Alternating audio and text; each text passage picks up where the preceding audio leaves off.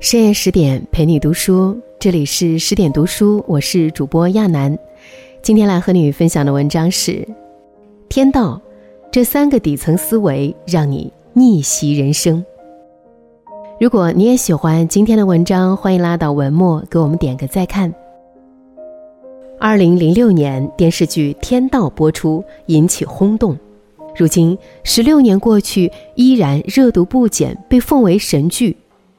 天道用如刀之笔雕刻出精彩绝伦的阶层众生相，底层胆小犹豫、贪求安逸、缺少魄力难以成功；中层敢于拓界、视野清晰、关键时敢负责有担当、容易突围；高层清醒冷静睿智，他们有着常人无法企及的判断力、忍耐力，高度控盘，成为王者。为什么人与人之间存在巨大差异？因为人的认知不同，决定生命的层次和高度不一样。认知低的人自助思维牢笼，很难成功。天道这部被观众誉为改变人生的神剧，告诉我们：建立好这三个底层思维，主宰自己，拓宽边界，精进成长，突破上位，逆袭人生。不等不靠，主宰自己。天道里，芮小丹迷上音响，在淘音响的过程中结识了冯世杰。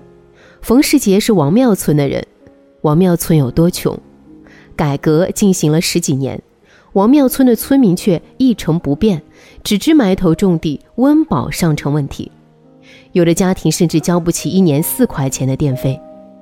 心思活泛的人出去城里打工。可稍微吃点苦、受点委屈，就立刻灰心丧气回村。政府建好木工房、翻沙场，村民们一开始还打起精神进厂做工，可才没几天就嫌弃收入太少，心灰意懒，罢工不干，放任工厂闲置荒废。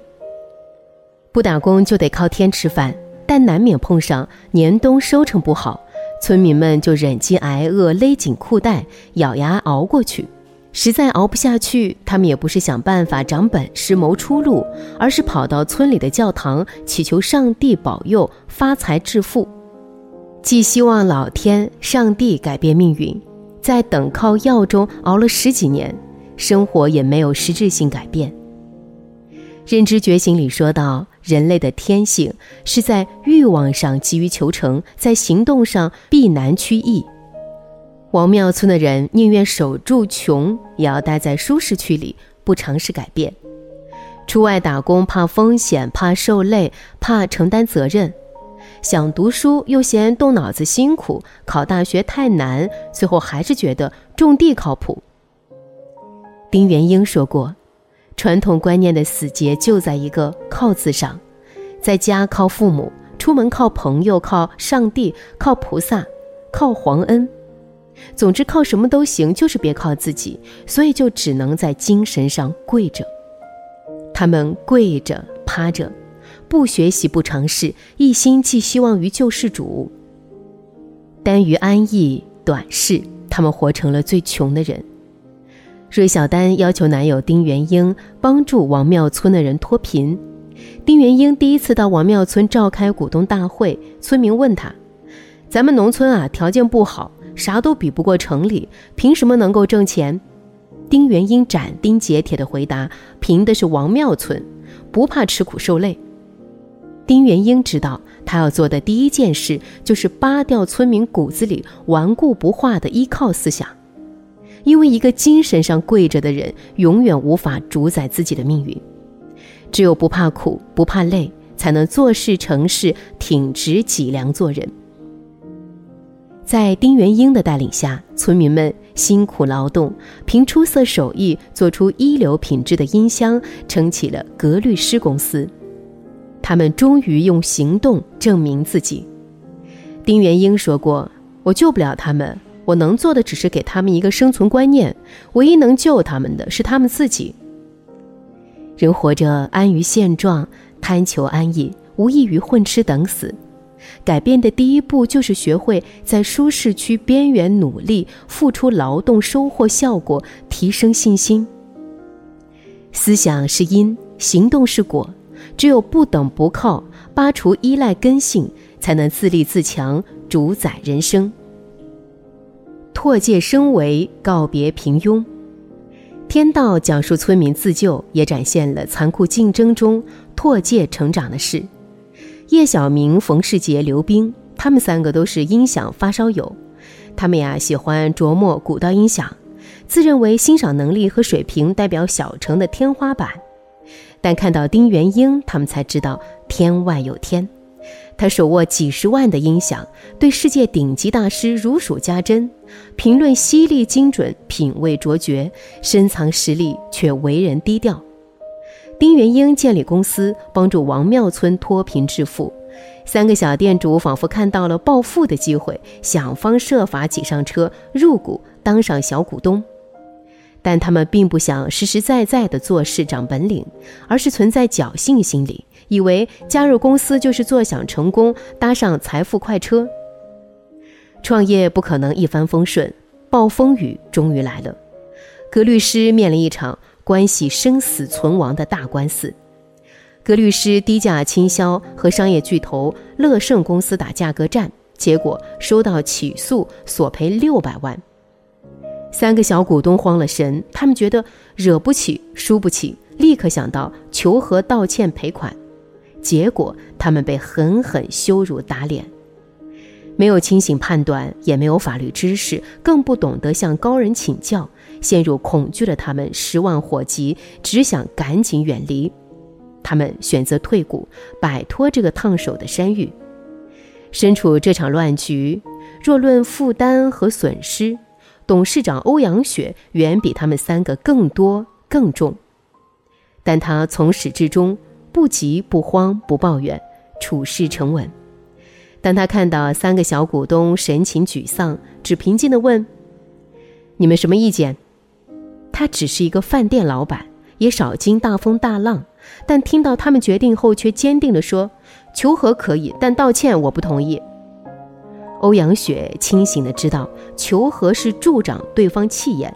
他说：“如果一定要道歉，只能按商业摩擦的不愉快道歉，性质是私下调解协商，简单直接，更快更准，看清本质。”自以为聪明的叶小明没见过大场面，面对真刀真枪谈判，立刻认怂。他措辞不当，漏洞百出，被对方百般羞辱，颜面尽失，败得一塌糊涂。面对困局，欧阳雪更有担当。他说：“如果你们败诉了，现在的谈判对你们就有价值。”一言中的，头脑清醒，铿锵有力，立刻挽回了气势。我们欣喜地看见欧阳雪不再是普通的饭店小老板。已成为自带气场、有见地、有担当、不畏风浪的女强人。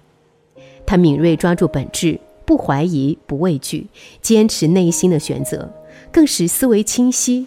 面对危机能扛事儿、能成事儿，显示了气度和魄力。市场有如战场，处处考验人的心智和能力。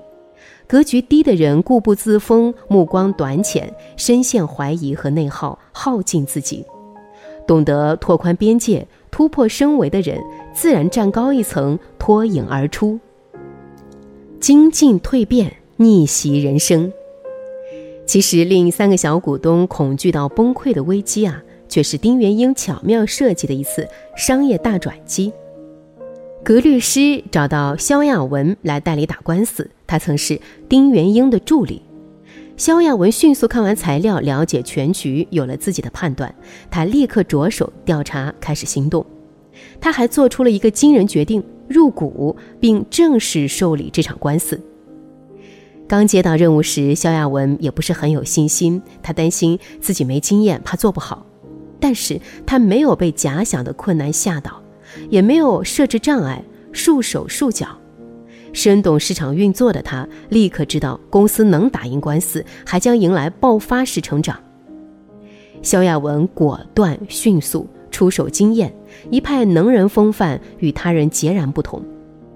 相比于别人的短视保守，肖亚文有思想、有决断，对局势认知充分，判断准确，敢挑重担，不惧压力。他还以义为先，考虑公司困难，主动免掉了二十万的律师代理费。最终，他代理刚起步的格律师公司，面对强大对手，无畏无惧，咬紧不放，打赢了官司，迎来了胜利。肖亚文也在挑战中华丽蜕变，从打工者荣升为格律师公司董事长。为什么三个小股东拼命逃离，肖亚文却大反其道，抓住机会入局？因为他深懂市场规律，有见识，有能力，更是善于学习精进自己。他曾在丁元英身边工作，懂得向高人学习处事和思维能力，不断磨练眼力和脑力。接到格律师的案子，他思维清晰，落点准确，迅速与高人丁元英的思路保持同频。他明白了丁元英设计的奇谋妙局。懂得打官司是他布局的一部分，而且必将通过官司完成公司的翻盘重生。萧亚文抓住机会，果断下手，落子无悔，更无惧成败得失。他稳、狠、准，精进逆袭，得益于他懂得靠近优秀的人，默默学习做棋手。丁元英是商界鬼才。他创办个人私募基金，凭能力翻云覆雨，不到一年，在中国股市赚了两个亿。他想得极致繁华，也能守住清贫落寞。独自一人在小城蹲小摊吃泡面，就算穷到卖唱片，依然过得有滋有味。他也能平地起风云，一夜之间建立起格律师公司。看似手段平平，却算计长远，把最厉害的对手逼入死局，让格律师绝地逢生。无论是肖亚文、丁元英，他们都是深度学习、敢于实践、善于复盘、成长蜕变的人。认知觉醒有句话：只有洞悉底层的内在规律，我们才能真正开启自我改变的原动力。洞悉规律的人，懂得调用资源，顺势而为，破解一个又一个难题，不断增强实力。着眼长远，精进自己，在人生路上破关跃升，获得命运设置的一个又一个嘉奖，节节胜利，一路逆袭，赢得人生。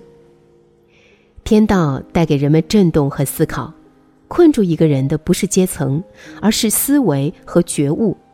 扒掉等靠要的思想，告别无知，摆脱平庸，提升心智，拓展升级，在精进中遇见更好的自己，赢得人生最后的胜利。更多美文，请继续关注十点读书，也欢迎把我们推荐给你的朋友和家人，一起在阅读里成为更好的自己。